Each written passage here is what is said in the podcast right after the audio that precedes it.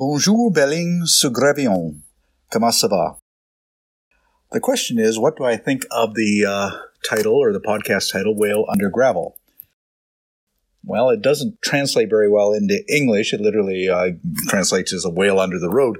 But I assume that it implies something fishy or, um, you know, something that needs to be uncovered. And in that respect, it's a good title to expose secrets, to expose conspiracies, to, to bring the truth to light. So um, I think that'll work quite well. Merci. Ces paroles, cette voix, sont celles du plus célèbre pirate des temps modernes. Il s'appelle Paul Watson et c'est le fondateur de Sea Shepherd. Le berger des mers, c'est la traduction de Sea Shepherd, est une ONG de pirates écolos dédiée à la protection de la vie marine partout dans le monde. Je ne les connais pas, mais pour moi et pour beaucoup d'entre vous, ce sont des frères et des sœurs. Paul Watson, qui ressemble à un Père Noël en ciré de marin, est canadien. Il vit aujourd'hui dans le Vermont, aux États-Unis, et il a eu la gentillesse de répondre à la question rituelle de Baleine sous gravillon, celle que je pose d'habitude en fin d'émission. Qu'évoque ce titre pour lui? Que représente cette baleine sous ce petit caillou? Paul Watson, anglophone, nous dit ici qu'il ne comprend pas la blague basée sur Anguille sous roche ce que je lui pardonne bien volontiers, mais qu'en revanche, il y perçoit la volonté de dévoiler les secrets, les conspirations à l'œuvre contre la nature. Et qu'à cet égard, c'est un bon titre. Bien vu, Paul, et merci pour ton apparition chez nous. Toi qu'on appelle parfois l'éco-terroriste, voire le criminel, tu es un exemple pour beaucoup, dont mes équipiers Roman, Jean, Benoît et Julie, et moi-même bien sûr. Tu es aussi une épine dans le pied pour beaucoup d'autres, à commencer par tes anciens amis avec lesquels tu as fondé Greenpeace, dont tu as été exclu en 1977. Cette même année, tu as fondé Sea Shepherd tout de suite après, résilient et cabochard que tu es. Pour parler des actions de Sea Shepherd, cette association qui préfère l'action au discours, le faire au dire, le risque plutôt que le confort, j'ai rencontré Lamia Essemlali, qui est la fondatrice et la dirigeante de Sea Shepherd France. Lamia, vous allez le voir, qui n'a rien à envier à son mentor et ami en termes de malice et de détermination. Salut Lamia. Salut Marc. Je suis ravi de te retrouver. On est dans un petit magasin du 10e arrondissement de Paris, euh, pas loin de la gare du Nord où j'habite et apparemment où tu trouves refuge plusieurs fois par semaine, euh, qui s'appelle Fair Fibers et qui vend quoi des vêtements. Alors c'est pas un magasin, c'est un showroom pour euh, un de nos fournisseurs, donc qui fait des vêtements bio. D'accord, donc on leur rend un petit hommage. En tout cas, c'est là que tu es, dans une petite courée tranquille. On est déjà venu te voir ce matin et tu étais, tu croulais en fait sous beaucoup de choses parce que vous êtes dans deux OP en ce moment qui apparemment se passe durement. On y reviendra à la fin. On va en parler de ces OP. Une qui concerne les dauphins pris dans les filets. Mhm. Euh, on en a déjà parlé de nombreuses fois dans Baleine sous gravillon. Et il y a une deuxième OP qui se passe à Mayotte et qui concerne les tortues. C'est ça. Et on ne voit pas tes cheveux parce que tu as un joli foulard qui les cache, mais il doit y avoir pas mal de cheveux gris en ce moment à cause de ces deux opérations. Hmm. pas tant que ça, non, je pense pas. C'est pas, c'est pas le stress, hein. c'est intense, mais c'est plutôt positif. Lamia, si on est venu aujourd'hui te voir, c'est pour parler de Sea Shepherd, je l'ai bien prononcé. Oui qui est cette association, pour ceux qui ne connaîtraient pas, qui, grosso modo, se bat, le mot n'est pas trop fort, pour la défense des océans de ce qu'il y a dedans, surtout des baleines. On va détailler avec toi les opérations que vous faites. C'est évidemment une association qui a été fondée par Paul Watson, qui est mondialement connu. On dira un mot sur lui. Tu es très proche de lui. Et d'abord, j'aimerais qu'on parle un petit peu de toi. Euh, tu es né en 79 à Gennevilliers, Roman, euh, mon équipière qui m'accompagne aujourd'hui, a signalé que quand on tape ton nom dans Google, on tombe en deuxième sur Gennevilliers et en troisième sur les Dauphins. Ah ouais, c'est marrant ça. Voilà, donc tu es né en 79, tu es, on va dire, une milito écolo antispéciste. Mmh, oui, oui, oui, je, je corresponds à peu près à ça, même si euh, ce sont d'autres choses que ça, mais oui. Évidemment, c'est juste pour te qualifier en deux mots. Tu as fait un master de sciences environnementales et ce qui m'a surpris, c'est que tu as aussi fait une formation d'associé dans le domaine de la communication des affaires. Alors pas tout à fait. J'ai fait une formation en communication des entreprises. D'accord. À la base, c'était parce que j'avais envie de travailler dans la publicité. Euh, donc j'ai fait ça avant mon master en sciences de l'environnement. Et euh, c'est en faisant des stages en entreprise que je me suis rendu compte que le monde de la pub n'était pas pour moi.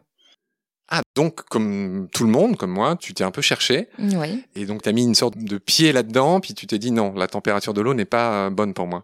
Ouais, c'était pas c'était pas un univers dans lequel je me sentais à ma place. Voilà, donc j'ai décidé de faire quelque chose qui me correspondait davantage. Mais par contre, c'était une expérience très intéressante. D'accord. On va en venir au fait. En 2005 a eu lieu une rencontre qui a changé ta vie. Tu as rencontré Paul Watson, si mes renseignements sont bons. J'aimerais que tu me racontes cette rencontre et j'aimerais que tu me racontes en quoi et comment ça a changé ta vie. Alors c'est une rencontre qui a été déterminante, pas dans le sens où euh, ça a été un révélateur pour moi de euh, ma volonté de m'engager ou de mes convictions ou de ma sensibilité, mais par contre ça a été un révélateur sur euh, la nature des choses que je pouvais faire, sur le degré, le niveau d'engagement sur le fait de pouvoir vraiment dépasser euh, les constats, dépasser l'attentisme, dépasser la protestation en fait, et être dans l'action. C'est vrai que ce jour-là, sur euh, la ligne philosophique, je me suis complètement reconnue, et sur euh, la ligne d'action, là j'ai eu vraiment envie de rejoindre. En fait, j'ai oublié de te demander, mais raconte-nous le cadre dans lequel tu as rencontré Paul Watson. Tu faisais quoi? Tu étais sur un bateau? Tu faisais une action? Non, j'ai rencontré Paul Watson la première fois à Paris. Donc j'avais déjà repris mes études pour travailler dans l'écologie, hein, donc j'étais déjà dans cette voie-là. Et c'est un ami qui m'a dit qu'il était de passage à Paris et qu'il allait faire une petite conférence. Donc euh, c'était un dimanche euh, dans une petite salle, on était une quarantaine. Et voilà, ce jour-là vraiment, euh, c'est là que j'ai vraiment découvert Sea Shepherd. Et c'est là que, oui, il y a eu un tournant dans mon engagement parce que jusqu'à présent, jusqu'à ce moment-là, j'étais plutôt engagée dans des associations très consensuelles, hein, on va dire. Donc voilà, il y a eu un avant et un après. D'accord. Je te travaille un peu au corps sur la question. Euh, Paul Watson est, un homme, apparemment je ne le connais pas, mais extrêmement charismatique. Est-ce qu'il y a eu quelque chose de l'ordre de l'épiphanie, d'une sorte de révélation pour toi, qui a emporté aussi le morceau? Enfin, dans le sens, voilà, maintenant ma vie, ça sera pour cette cause-là. Non, c'est vrai qu'il est charismatique et, qu'il porte très bien son message, mais moi ce qui m'a surtout euh, touché, c'est le fait que je me suis reconnue dans ce qu'il disait et je me suis reconnue dans ses actions. J'ai eu envie d'y participer. Le fait qu'il les porte si bien, c'est une chose et c'est un atout pour la cause commune qu'on défend. Mais c'est pas un homme que j'ai rejoint, c'est un combat et un combat qu'il porte effectivement très bien. Alors, ce combat, c'est celui de Sea Shepherd, de son nom complet Sea Shepherd Conservation Society, une assoce qui a été fondée en 1977, qui est l'année de la sortie de Star Wars. Je te le rappelle au passage, premier épisode de Star Wars. Bref, la phrase qui accompagne Sea Shepherd, la phrase qui la décrit le mieux, c'est une phrase de Victor Hugo que tu dois connaître par cœur, que tu as dû ressortir mille fois.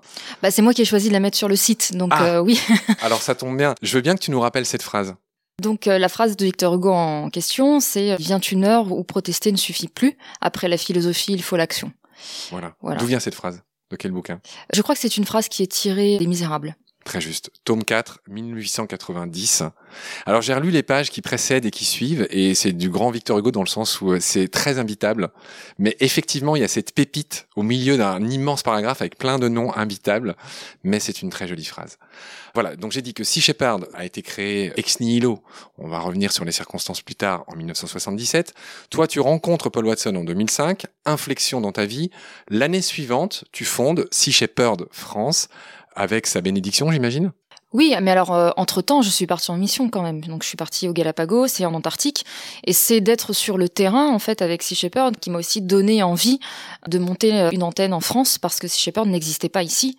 Et c'est vrai que d'être au bout du monde dans le sanctuaire baleinier antarctique, euh, sur ce vieux bateau, le Farley Mowat qu'on avait à l'époque, confronté à la flotte baleinière de la troisième puissance économique mondiale, à essayer de sauver des baleines dans un sanctuaire baleinier international avec des bouts de chandelle parce que vraiment on en était là, on avait coupé le chauffage pour économiser une semaine de carburant, donc on dormait tous avec des bouillottes.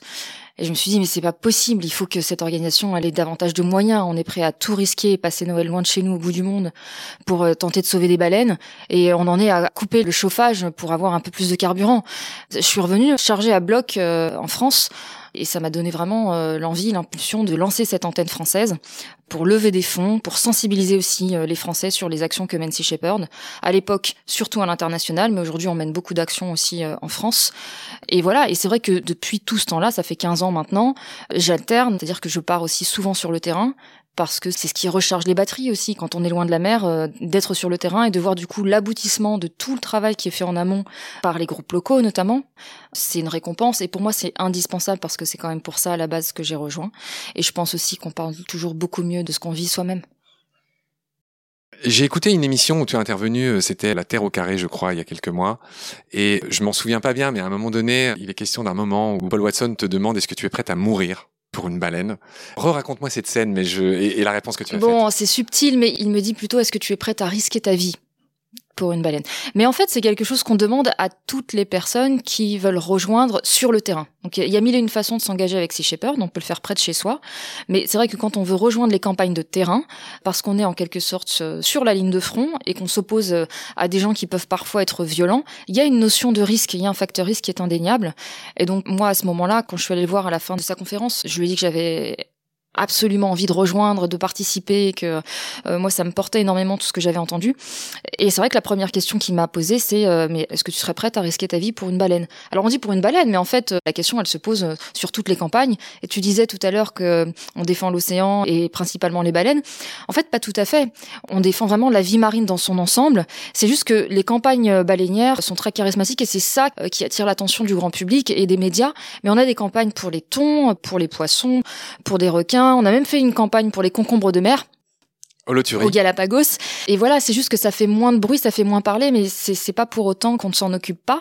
Par contre, il y a une chose qui est vraie, c'est que je pense que les baleines, mais même les dauphins ou les phoques, enfin tous ces animaux qui sont très charismatiques et qui ont un capital sympathie, ont une importance particulière qui est surtout stratégique dans le sens où je pense que si on n'arrive pas à les sauver eux, ça va être compliqué de sauver le reste de la vie marine. Donc c'est vrai que c'est fondamental de réussir à sauver ceux qui ont le plus gros capital sympathie parce que c'est de très mauvais augure si on n'y arrive pas. Effectivement. Alors dans tout ce que j'ai noté, j'ai rien mis sur les holoturies, sur les concombres de mer. Et effectivement, je voudrais bien que tu en dises un mot euh, tout à l'heure. Pour l'instant, je voudrais continuer d'aller du général au particulier. Et je voudrais savoir, au total, si Shepherd regroupe combien de personnes dans le monde, combien de personnes sont membres de ton assos? Tu sais que même moi, j'ai du mal à savoir. En fait, euh, on a une estimation. Euh euh, moyenne. Mais sur les bateaux, en tout cas, parce qu'il y a les bénévoles qui sont engagés de façon régulière, et puis après il y a ceux qui sont engagés de façon ponctuelle, il y a ceux qui sont sur le terrain. Donc euh, sur les bateaux, tout, tout bateau confondu, à un instant T, on n'est pas loin de, euh, de 200 membres d'équipage, parce qu'on a quasiment une, ouais, on a une dizaine de bateaux maintenant. Sur des groupes locaux, sur la France, on a une dizaine de groupes locaux qui ont une moyenne de 15 personnes, 10-15 personnes par, par groupe local, qui sont engagés de façon vraiment régulière. Après, une centaine de personnes en France un peu plus, un peu plus. J'ai entre 150 et 200, grosso modo. Et euh, à l'international, euh, c'est plusieurs milliers. Et après, il y a tous les sympathisants et tous les donateurs. Et là, pour les donateurs, c'est des dizaines de milliers. Pour les sympathisants, c'est des centaines de milliers, si ce n'est plus. D'accord. Je voudrais savoir euh, comment vous fonctionnez? Tu as parlé de donateurs. Est-ce que vous fonctionnez uniquement sur des dons? Comment ça se passe? Alors oui, effectivement, on est soutenu, euh, financé uniquement par les dons de particuliers, euh, de façon très anecdotique par certaines entreprises ou certaines fondations, mais ça représente moins de 5%. Donc vraiment l'écrasante majorité, c'est monsieur et madame tout le monde. On n'a pas beaucoup de très gros donateurs, on a surtout des petits donateurs. Si on peut le dire, le budget euh, de Sea Shepherd France, c'est combien? Le budget de Sea Shepherd France, c'est 2 millions d'euros. Donc c'est pas énorme. Et au niveau international, il est autour de 9 millions d'euros. Je te remercie de ta réponse extrêmement euh, claire et nette. Je voudrais continuer un peu sur toi avant d'enchaîner sur euh, Paul Watson. Je voudrais te connaître un peu mieux. On t'a vu, on t'a croisé depuis ce matin. Question, combien de fois par jour ton téléphone sonne? Oula je je sais pas, je garde pas le compte. Euh, je sais pas, je sais pas. C'est une bonne question. Non, alors je vais raconter. On a commencé une interview ce matin. Première interruption au bout de deux minutes. interruption suivante au bout de trois minutes encore plus tard. On, du coup, on a arrêté. Mais c'était un peu galère ce matin. On y reviendra en fin d'émission. Tu avais des petits soucis et donc pour ça que je dis ça. Enfin, mais c'est pas des soucis en fait. Hein, vraiment, j'insiste. C'est c'est bah en fait c'est pas tous les jours aussi intense, mais c'est le résultat de nos actions. Je veux dire, nous ce qu'on fait, c'est aussi pour secouer l'opinion publique. Donc forcément, ça laisse pas indifférent en face.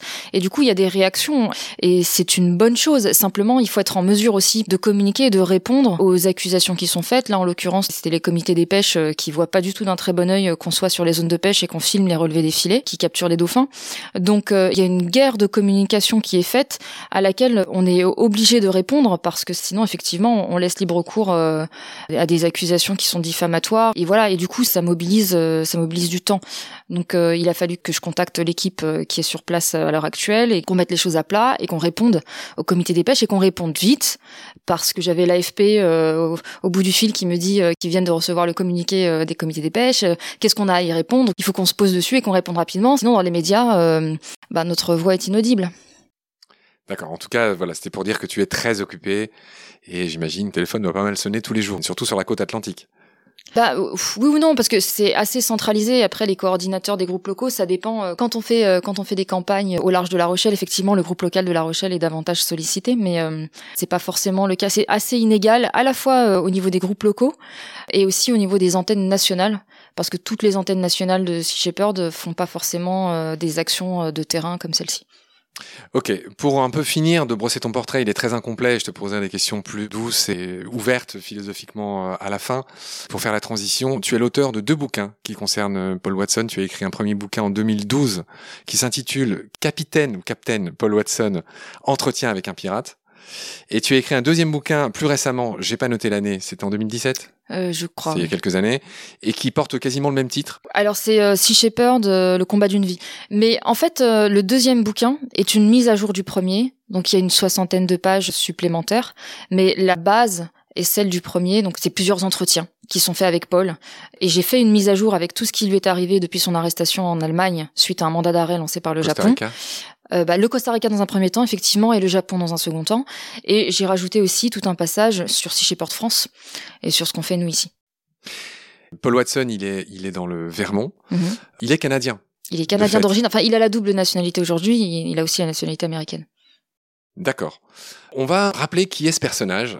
Tu connais très bien sa vie, tu me corrigeras si je dis des bêtises. Paul Watson est né en 1950 au Canada, donc j'ai pas noté sa ville de naissance. C'est euh, New Brunswick, je crois. D'accord, donc c'est plutôt sur la côte ouest. Oui. Du côté de, du même côté que Vancouver. C'est ça. Pour, faire simple. Paul Watson est un marin, un écologiste, un officier de marine. C'est un pirate que certains décrivent également comme éco-terroriste. Alors certains, ça va être vite vu, hein, c'est surtout le Japon euh, qui a été condamné par la Cour internationale de justice de la Haye pour euh, le braconnage des baleines euh, dans un sanctuaire baleinier. Donc que vaut la parole de braconnier contre un écologiste en fait, je te dis ça parce que ce qui m'a fait sourire, c'est que sur la fiche Wikipédia, qui n'est peut-être pas une référence concernant Paul Watson, il y a écrit exactement ce que je viens de te dire. Marin, écolo, officier de marine, criminel et pirate. C'est ce qui a écrit sur sa fiche. Alors, ça ne fait pas loi, mais je, tenais à te le dire. Moi, je trouve que Paul a une très bonne réponse là-dessus. Il dit qu'il n'est pas un éco-terroriste parce qu'il ne travaille pas pour Monsanto ou pour BP. Hein. C'est quelqu'un qui a toujours défendu euh, l'océan, qui n'a jamais blessé personne et qui n'a jamais enfreint la loi, puisque le mandat d'arrêt qui lui vaut euh, justement euh, d'être qualifié d'éco-terroriste par le Japon, c'est suite à nos interventions dans le sanctuaire baleinier antarctique, qui était violé chaque année et en toute impunité par la flotte baleinière japonaise.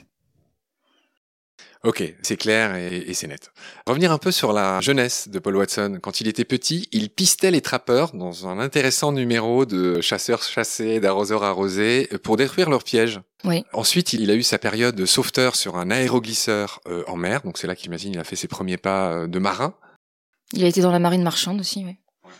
Pour en arriver à un moment, c'était en 69, où il a participé à une émission Contre un essai nucléaire. Contre un essai nucléaire, oui, euh, à Amchitka. C'est ça. Avec, euh, avec Greenpeace à l'époque.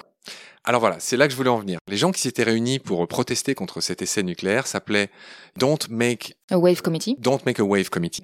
Et cette Assos est l'embryon euh, qui a donné naissance plus tard à Greenpeace. C'est ça. Voilà. Et donc, il y a des accords aujourd'hui pour savoir s'il est fondateur ou pas. Certains mhm. disent que oui, d'autres que non. Bah, c'est pas certain, en fait. C'est des gens de Greenpeace euh, aujourd'hui qui disent qu'il est euh, membre de la première heure et pas cofondateur.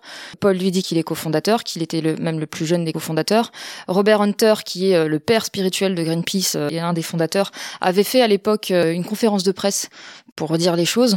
Euh, sur le fait que Paul était bien un cofondateur de Greenpeace. Donc c'est resté un ami de Paul euh, jusqu'à la fin, hein, puisqu'il est mort d'un cancer au début des années 2000, et qu'il a euh, finalement terminé en faisant des patrouilles avec Paul sur les navires de Sea Shepherd. Bon, je sais que Paul tient beaucoup à ça parce que il estime euh, juste d'être reconnu comme étant un cofondateur. Bon, à mon sens, ça change pas grand-chose à l'essentiel, c'est-à-dire les raisons pour lesquelles son chemin s'éloignait de celui de Greenpeace. D'accord, on va pas trop rentrer dans ce débat. C'est effectivement pour dire qu'il était là à l'aube des premières campagnes. Bon. Oui, bah, ce qu'il dit, c'est que ceux qui disent aujourd'hui qu'il n'est pas cofondateur n'étaient même pas nés à l'époque des faits. Et voilà, donc oui, c'est important pour lui. On va continuer un peu. Euh, alors c'est bizarre, on aurait dû l'interviewer lui, mais là on est en train de passer sa vie en détail pour mieux comprendre finalement ce que fait Sea Shepherd. Ça me paraît euh, essentiel. Donc la prochaine date importante dans la vie de Paul Watson que j'ai noté en tout cas, c'est 1975. Il prend part à une campagne contre des baleiniers et là il croise le regard d'un cachalot. Est-ce que tu vois l'épisode auquel je fais référence? Est-ce que tu peux me le raconter? Oui, effectivement, euh, c'est la première altercation qu'il y a eu avec des baleiniers où euh, bah, il était sur un semi-rigide avec Robert Hunter justement et euh, ils se sont interposés donc face à un baleinier russe qui était sur le point de tuer un cachalot. Harponné.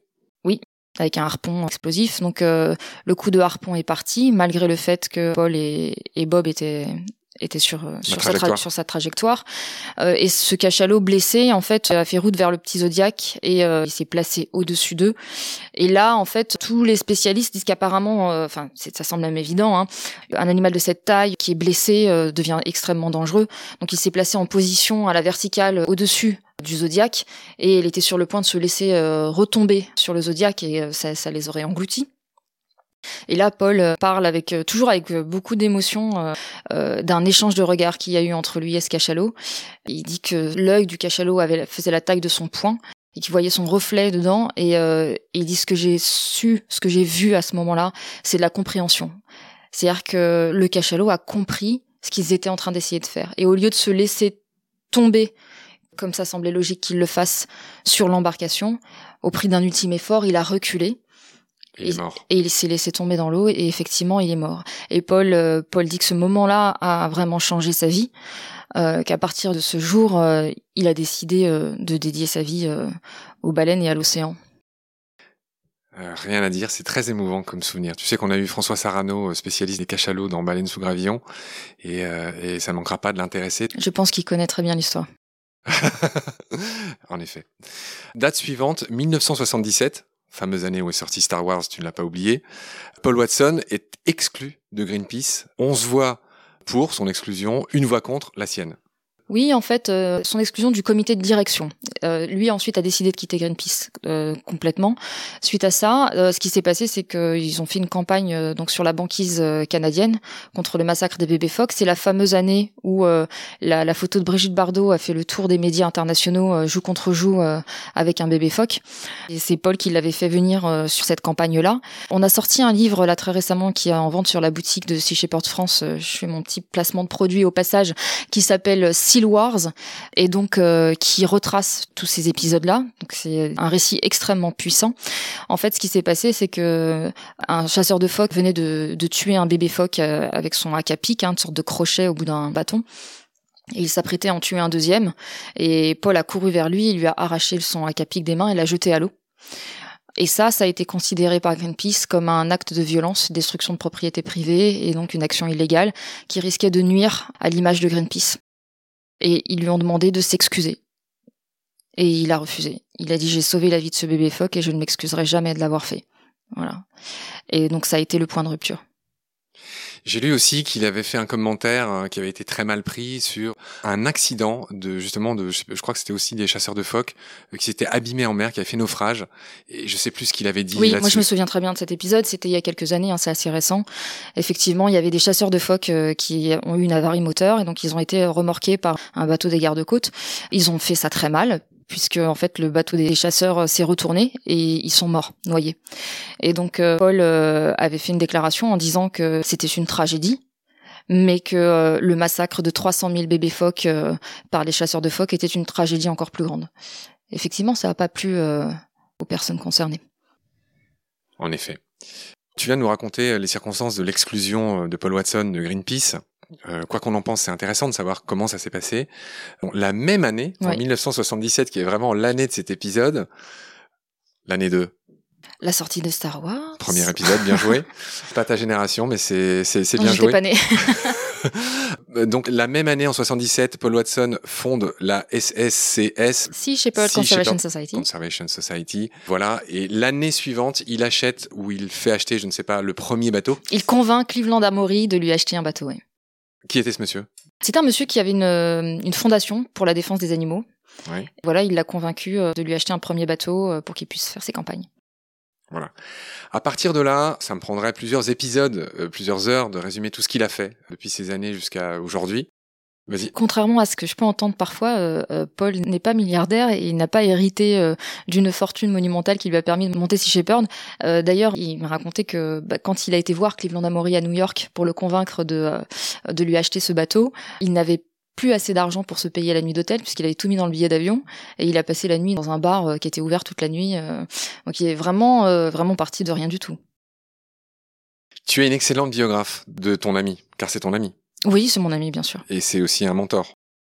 Oui, c'est une source d'inspiration euh, clairement. Oui.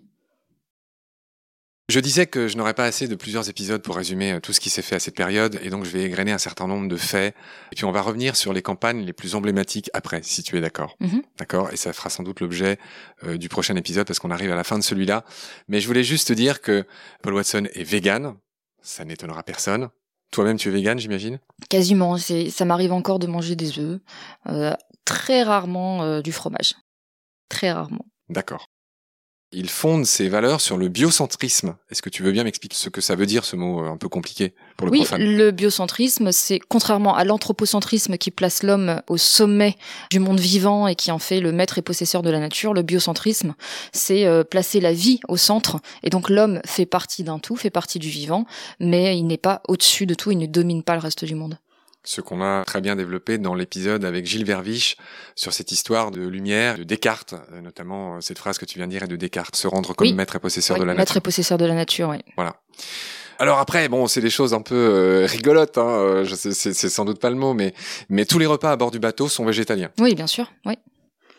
mais non, mais c'est intéressant parce que moi, quand j'ai rejoint Sea Shepherd, euh, bah pour le coup, j'étais pas du tout, du tout euh, végétalienne. J'étais même pas végétarienne. Et pourtant, j'ai toujours adoré les animaux. Hein. J'ai découvert en fait l'alimentation végétalienne à bord des navires de Sea Shepherd et ça a été une énorme, une énorme surprise. Et je trouve ça vraiment chouette que Sea Shepherd soit euh, ouvert à tous, hein, contrairement à ce qu'on peut raconter aussi, que j'ai pu entendre. Les bateaux ne sont pas exclusivement réservés aux véganes, hein, ça serait quand même assez dommage. Euh, au contraire, moi je trouve ça vraiment bien que ce soit ouvert euh, à tout le monde, tout régime euh, alimentaire confondu, et ça permet à des gens qui sont à des années-lumière d'imaginer ce qu'il est possible de faire euh, sans produits et sous-produits animaux, bah, de découvrir un peu tout ça, et puis euh, ça a une certaine cohérence aussi euh, avec le combat qu'on mène. Je finis vite de présenter la vie à bord. Pas de drogue, pas de batifolage, je crois que c'est le terme que j'ai lu. Euh, tu, peux- tu peux en dire un mot? Pas de batifolage. Non, mais Euh, que- selon, selon les règles qu'il a instituées. Hein, je- Oui, oui, oui, mais en fait, euh, bon, c'est vrai que après, ce qui se passe très souvent, c'est que quand même, il y y a des couples qui se forment à bord parce que, surtout quand on a des gens qui passent des mois et des mois euh, à bord des bateaux et qui euh, qui débarquent euh, deux mois et qui reviennent pour le reste de l'année, euh, je veux dire, euh, les gens n'ont pas forcément non plus envie d'être moines ou curés, je ne sais plus lesquels sont. enfin, ils n'ont pas fait non plus vœu de chasteté. Simplement, euh, l'idée derrière ça, c'est que c'est pas la croisière s'amuse et et voilà, il faut une, une certaine discrétion et on fait aussi très attention avec avec les relations qui peuvent s'instaurer entre personnes qui ont des, euh, des positions hiérarchiques différentes. Et c'est pas forcément d'ailleurs que dans un sens, euh, c'est-à-dire que c'est pas forcément que des, des, hommes aux positions hiérarchiques euh, supérieures à, des femmes parce que c'est assez étonnant notamment pour une organisation maritime comme la nôtre, on a des femmes aussi qui sont aux postes de responsabilité les plus élevés. On a des femmes chefs mécanos, capitaines, chefs de campagne, euh, officiers, etc. Mais du coup, voilà, on fait on fait un peu attention avec ça. Donc il a instauré des règles pour que ça que ça devienne pas n'importe quoi, mais après euh, voilà, on reste des êtres humains et euh, et des personnes responsables. Donc euh, D'accord. Alors, il me semble qu'en quatrième noce, Paul Watson a épousé une bénévole d'un bateau. non, c'est pas une bénévole, c'était une sympathisante. D'accord. C'était une sympathisante de Sea Shepherd. Elle a jamais fait de mission avec Sea Shepherd. C'est Yana, ouais, avec qui il a eu un, un enfant.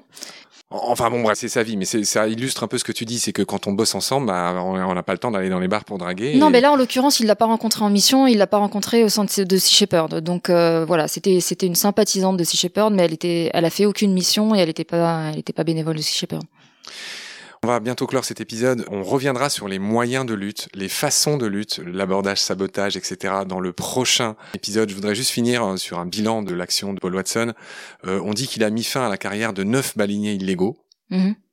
Ce, ce chiffre est exact? Oui, des bateaux qu'il a, qu'il a coulés ou qu'il a fait couler à quai. Donc euh, toujours à quai, hein, avec personne à bord. Donc euh, c'est pour la plupart c'est des bateaux qui ont été renfloués, mais qui n'ont jamais pu reprendre la mer. On a envie de lui dire chapeau. En 2008, le Guardian euh, britannique l'a nommé une des 50 personnalités qui peuvent sauver le monde. Rien que ça. Oui, je pense qu'en tout cas, très clairement, parce que c'est une source d'inspiration, il, il peut aussi, et moi c'est ça que j'aime beaucoup avec lui, c'est que euh, il fait prendre conscience aussi à certaines personnes qu'elles peuvent elles-mêmes faire la différence, qu'elles ne sont pas impuissantes. Nous ne sommes pas impuissants face à ce qui se passe. Et voilà, je pense pas que si Shepard va réussir à nous tout seuls à sauver l'océan. Par contre, on est un exemple de ce qu'il est possible de faire. Et l'idée, c'est que ça en inspire d'autres pour que, à leur façon, en tout cas, ils s'investissent et euh, ils contribuent à changer le monde. Ok. Voilà ce que je pouvais dire sur Paul Watson. Tu ajouteras euh, quelque chose si tu veux, si on a oublié un aspect important de sa vie euh, tout à l'heure. Euh, juste pour dire qu'il est à peu près autant dénigré que soutenu et encensé. Paul Watson, c'est quelqu'un de clivant. Euh, il est clivant, mais il est, je pense, quand même beaucoup plus soutenu que dénigré. Et, plus ça va, et plus il est soutenu, et moins il est dénigré. Euh, moi, à l'époque où j'ai rejoint, euh, il était plus dénigré qu'aujourd'hui. Et d'ailleurs, avant de rejoindre, j'ai été voir tout ce qui pouvait se raconter sur lui, et notamment quelles étaient les critiques à son encontre. Et la plupart de ce que j'ai lu, en fait, n'a fait que me convaincre encore davantage de le rejoindre. Je voulais nommer quelques personnes de chaque camp. Hubert Reeves ne l'aime pas trop. Greenpeace, on en a beaucoup parlé dans son ensemble, l'a exclu, hein, on l'a vu. Par contre, au niveau des soutiens, c'est le grand copain de Brigitte Bardot, auprès de qui il a trouvé refuge à un moment donné quand il est rentré en France à la Madrague. Non, il a pas du tout trouvé refuge, il a été boire un café. Et, et en fait, euh, ce qui, euh, Mais ils sont copains quand même. avec Brigitte Bardot, en fait, ils ont, euh, ils ont un lien qui remonte à 1977, à l'époque où elle est venue sur la banquise. Et ça a permis effectivement de sauver des milliers de bébés phoques parce que suite à son passage, la chasse aux phoques s'est arrêtée pendant plus de dix ans. Donc c'est c'est colossal. Ça, ça a sauvé en fait euh, 3 millions de phoques. Et ça, euh, on peut pas l'enlever à Brigitte Bardot. Et euh, Hubert Reeves, par contre, j'ai jamais compris pourquoi il aime pas Paul Watson. Je pense qu'ils se sont jamais rencontrés. Paul Watson ne sait même pas qui est Hubert Reeves. C'est étonnant. Bon, il faut, il faut faire une place à ça. Je continue les soutiens quand même pour te faire un peu plaisir. J'ai cru que tu allais m'arracher les yeux quand j'ai dit que certaines personnes le Ah dénigraient. non, pas du tout. Paul a une réflexion là-dessus. Il dit en fait, on reconnaît davantage euh, son efficacité euh, au nombre de ses ennemis qu'au nombre de ses soutiens. C'est-à-dire qu'on ne peut pas changer le monde sans froisser personne. Donc à partir du moment où on fait quelque chose, où on émet une opinion, de toute façon, il y a des gens à qui ça va déplaire. Ça fait partie du jeu. Bon, il est aussi soutenu par Pamela Anderson. Leonardo DiCaprio est un sympathisant, voire un ami. Nicolas Hulot, Non, c'est pas un ami, c'est un sympathisant. mais il a donné Sans- des thunes. sans- Il a, il a lâché un paquet quand même. Euh, pas un paquet, non. Il a aidé à financer effectivement une de nos campagnes dans le golfe euh, de Californie, donc pour les vaquitas, où il a donné quelques dizaines de milliers d'euros. Je précise pour ceux qui nous écoutent que les vaquitas sont les marsouins. C'est les marsouins du Pacifique, euh, c'est l'espèce de cétacé la plus en danger d'extinction. Et euh, il, il a dû donner, je crois, euh, 30 000 dollars. Donc c'est pas un énorme paquet comparé à sa fortune et à ce qu'il peut donner euh, C'est à d'autres ma part. Je associations. pensais qu'il avait donné plus. Non, non, non, il- il- voilà. Mais bon, c'est très bien. On, Oui, oui. on crache pas dessus. Hein. Très Mais- bien, très bien. Ah d'accord. Non, non, je pensais qu'il avait donné des millions. Ok. Ah non, non, non, il a pas donné des millions. Non. D'ac- D'accord, ok. Bon voilà, fin des soutiens. José Bové, Yann Arthus Bertrand. Mais Yann Arthus Bertrand et José Bové, encore une fois, c'est des soutiens peut-être sympathiques, mais ce sont pas des gens qui aident Sea Shepherd ou qui sont investis au sein de Sea Shepherd ou qui ont aidé à financer Sea Shepherd, juste pour que les choses soient bien claires. C'est des gens que Paul a pu rencontrer. Je sais même pas s'il a rencontré Yann Arthus Bertrand en, vrai. Je sais qu'il a rencontré José Bové, par contre. Mais voilà, les vrais soutiens, ce sont des personnes qui sont euh, qui sont anonymes et c'est grâce à eux que euh, notre flotte est maintenue à flot et c'est à eux euh, qu'on tire notre chapeau. Bon, c'est la fin de ce premier épisode. J'ai encore deux, trois petites questions. Je voulais un peu revenir vers toi, te poser des questions un peu plus larges, euh, juste pour finir. Je voudrais te demander ce qui t'enthousiasme le plus au monde et dans la vie. Ce qui m'enthousiasme le plus au monde. Qu'est-ce qui te met le plus en joie, mais avec de la joie du cœur, tu vois, du bide? De me sentir efficace, de sentir que euh, mon action donne des résultats. Et en ça, euh, bah, Sea Shepherd contribue à me donner de la joie parce que je trouve que c'est un outil efficace. Et donc, euh, quand on sait que parce qu'on a été là, sur la plage de Mayotte, euh, en mer, on a permis de sauver des tortues, euh, on permet euh, d'alerter l'opinion sur ce qui se passe avec les dauphins, parce qu'on a été en Antarctique, on a pu sauver des baleines, des harpons japonais. Je crois qu'il n'y a rien qui me qui me rende plus heureuse. Tu m'as dit que tu avais eu un enfant ce matin. euh, C'est aussi une grande joie dans ta vie quand même. Évidemment, je mets pas les choses en comparaison. Là, je, je te parle plutôt de mon engagement personnel. Après, euh, mon ma vie de maman, euh, c'est complètement différent. C'est ma priorité, hein. Ma fille est ma priorité. Comment elle s'appelle? On peut dire son nom? Oui, elle s'appelle Mila et euh, On lui fait un petit coucou, même si sans doute elle. oui, alors elle sait très bien ce que je fais. Hein. D'ailleurs, elle parle Elle beaucoup de. Elle a 4 ans, elle va sur ses Ah 4 oui, donc ans. elle hein. pige de tout ce qu'on dit. Si Oui, on, oui, si on oui. lui fait coucou, euh, Ah oui, oui, bien sûr. Ok. Ouais, bah parfois quand elle me voit euh, passer euh, sur une émission, elle réagit bien. Et elle sait que sa maman travaille à sauver, défendre les baleines, les dauphins. sans violer son identité, son papa est aussi de la de la partie, de la cause, sans dire qui c'est, mais Oui. je- Oui, son papa est d'ailleurs actuellement euh, à Mayotte. euh, pour les tortues. et oui, il fait des patrouilles pour les tortues. Et lui et son équipe ont sauvé huit tortues euh, la nuit dernière, trois braconniers armés de machettes qui étaient venus pour les tuer. On peut dire son prénom et lui faire un coucou aussi? Il s'appelle Give. Give. Give, c'est un prénom iranien. Ah ok, d'accord. J'ai pas fini mes questions. Qu'est-ce qui te désespère le plus dans la vie?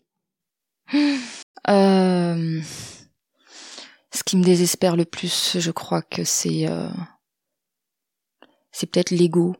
L'ego parce que je trouve que c'est vraiment ce qui gangrène le monde, euh, c'est ce qui gangrène le milieu associatif euh, et c'est ce qui gangrène euh, notre rapport au reste du vivant en fait.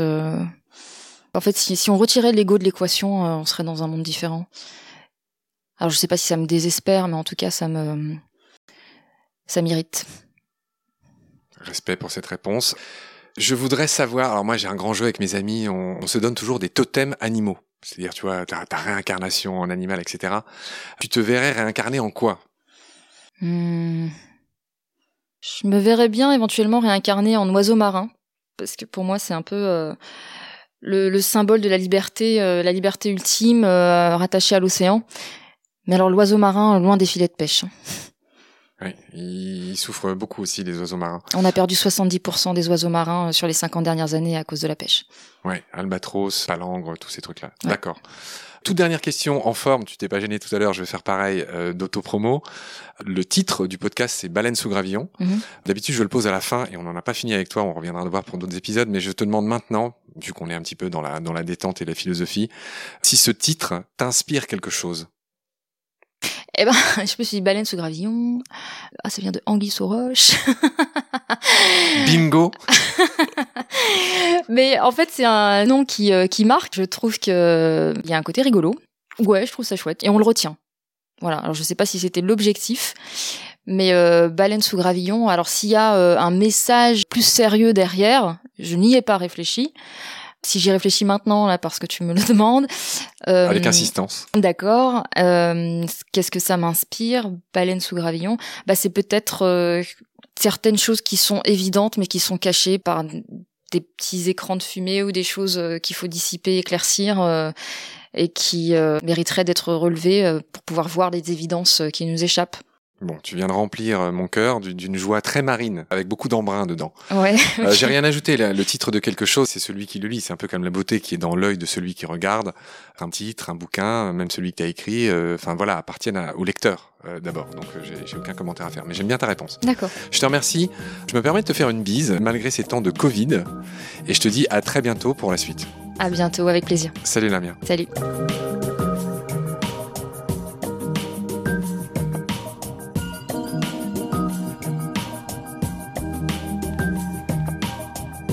C'est la fin de cet épisode. Merci de l'avoir suivi. Merci de partager le lien de Baleine sous Gravillon et de vous abonner si vous avez aimé. Des étoiles et des commentaires sont les bienvenus si vous écoutez l'émission sur iPhone. Celles et ceux qui le souhaitent peuvent aussi nous aider en faisant un don sur le site Tipeee. Merci par avance. Vos critiques, conseils et suggestions sont aussi les bienvenus sur la page Facebook de Baleine sous Gravillon. Je remercie mes équipiers Roman Schaeffer et Jean Andrieux pour leur aide précieuse, ainsi que Félix Labande, l'auteur sud-africain de la chanson du générique. Je vous retrouve très vite pour un nouvel épisode. D'ici là, prenez soin de vous et de ce qu'il y a autour de vous. Merci, à bientôt.